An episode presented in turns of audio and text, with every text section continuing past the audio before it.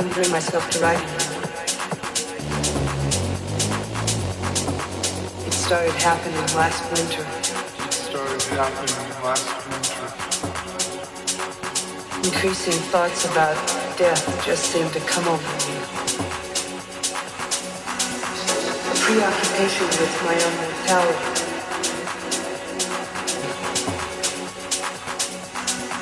A preoccupation with my own mortality mentality. Mentality. He's uh he's uh he's uh these uh these feelings of futility in relation to my work. I mean just what am I striving to create anyway? I mean what end, for what purpose, what goal. It's terrifying.